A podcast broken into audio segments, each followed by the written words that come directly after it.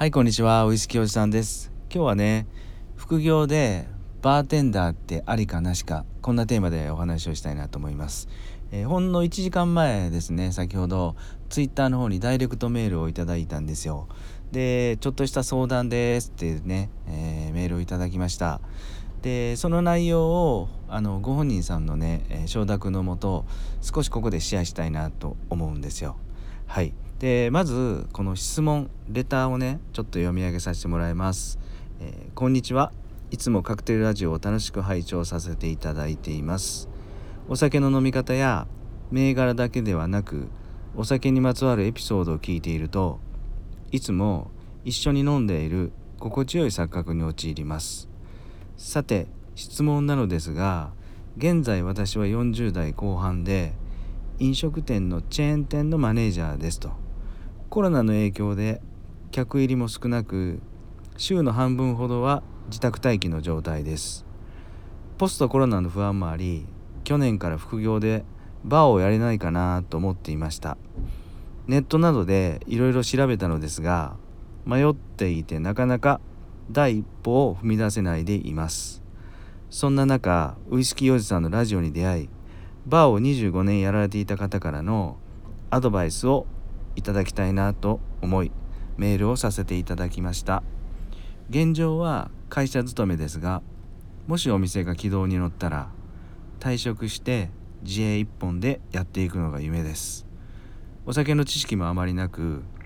技術も独学レベルですがこんな私のようなものでもお客様って来ていただけるものなんでしょうか。いきなりのメールで失礼とは思いますが何卒忌憚のないアドバイスをいただけたら幸いです。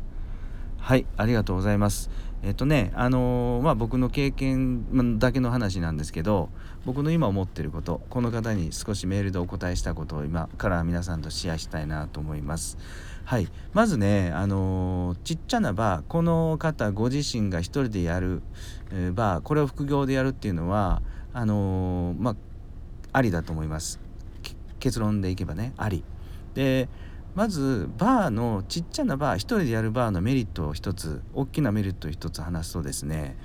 お酒って腐らないですよね。特にスピリッツ、えー、アルコール度数が40度以上あるので、あのー、お酒を仕入れて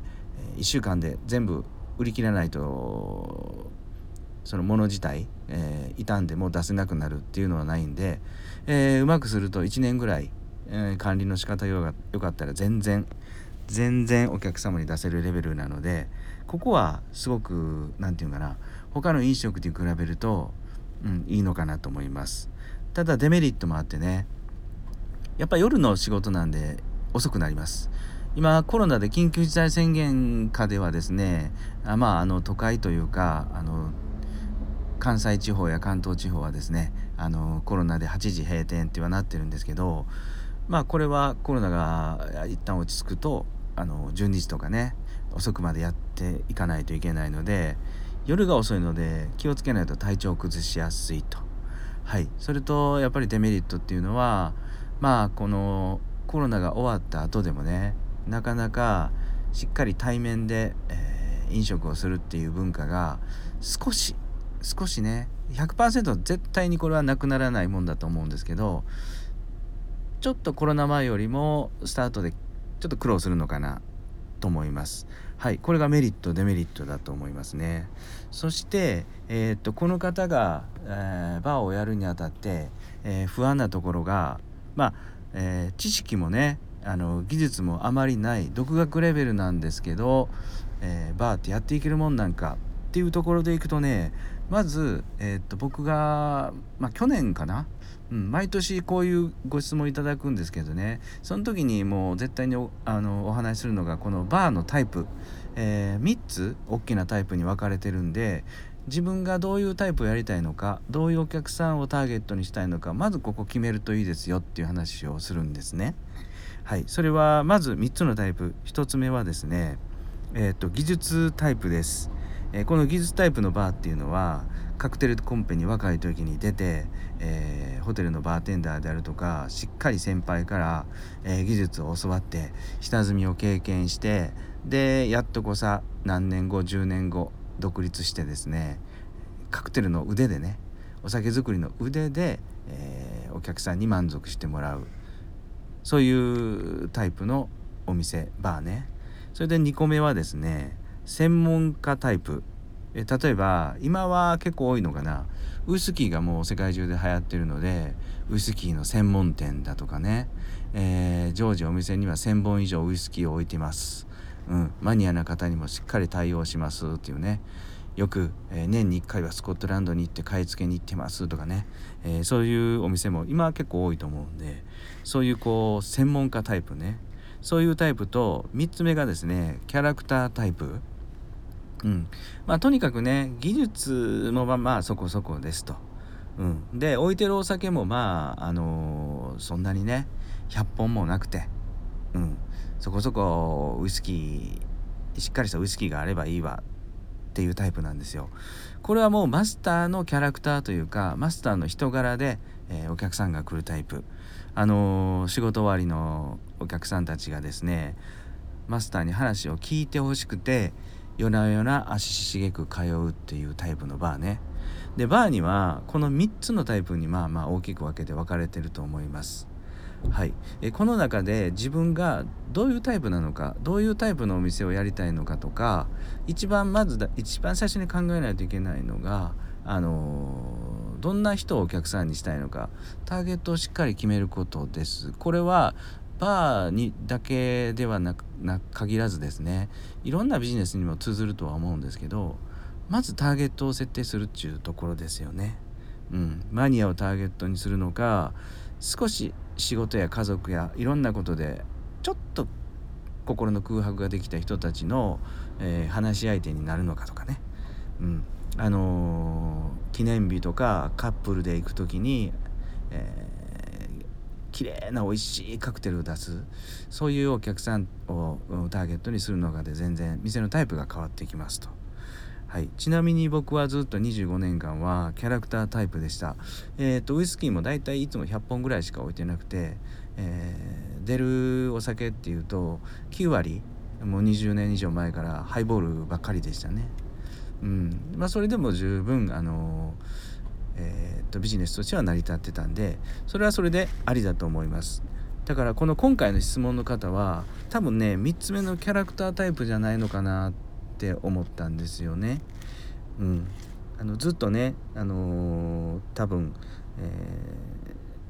ー、社会人になって、えー、10年も20年もね今まで、え飲食チェーンであのお勤めになってて接客もいろんな方に接客とかしてきて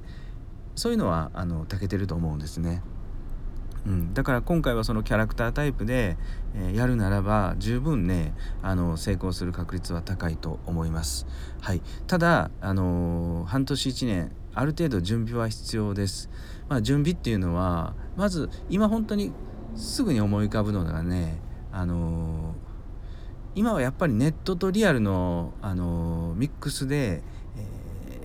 自分自身を自分っていう人間をあの知ってもらうことが一番大事だと思います。えーと、僕のようにですね音声でもいいと思います、えー、YouTube でもブログでもいいと思うんでそういうので、まあ、自分自身を発信してほしいんですね。でちょっとだけねお酒の話を出すといいと思います。うん、あのー、もう本当に詳しい詳しいマニア向けの話じゃなくてもいや僕はこんなにお酒が好きですとこういうふうにお酒を楽しんでますっていう発信をねするとまず日本全国に、えー、仲間が増えていきますねファンが。はい、でそれである程度場所を決めてあのー、ここでやるやりたいなってなるとですね今度はそのリアルなその場所の、えー、っと徒歩圏のねお店にちょこちょこ通うようにしたらいいと思うんですよ。それであるある程度今度、えー、副業でお店をやりますだとかね、あのー、何曜日と何曜日に限定でお店を開く開こうと思ってますとかねそのお店の方に話して、えー、いろいろ現地でリアルなお付き合いをするといいと思います。意外に結構ここ一番大事だなと思っててまずはね同業者とかそういうところからあの仲間が増えていきやすいのでね。うん、そこをしっかりやられるといいのかなと思います。はい。だからあの準備はあの今から今からすぐにやってもらってであの失敗する種をねきっちり一個一個積んでいって、えー、これでまあ大丈夫だ。というところをしっかりやってですね副業をやられると全然全然あの技術もそこまでなくてもバーっていうのは、えー、成功する、うん、ビジネスだとは思います。思いました。はい。まああのちょっと今副業でね少しこういうのを考えてらっしゃる方も、えー、多いなと思うんですよ。なのであの今日のお話も参考にしていただけると僕も本当嬉しいなと思います。それでもっともっとねあのこういう時はどうなんとか、えー、こういうところでバーやりたいんだけどどうかなってちょっと不安になられてる方は、まあ、レターでも DM でも送ってください。えー、っとまあ25年間1人でカウンターの中でやってただけの経験ですが何かしら役に立てればなと思うので、えー、気軽にね、あのー、メールいただけたらなと思います。はい今日も最後まで聞いていただいてどうもどうもありがとうございました。それではバイビー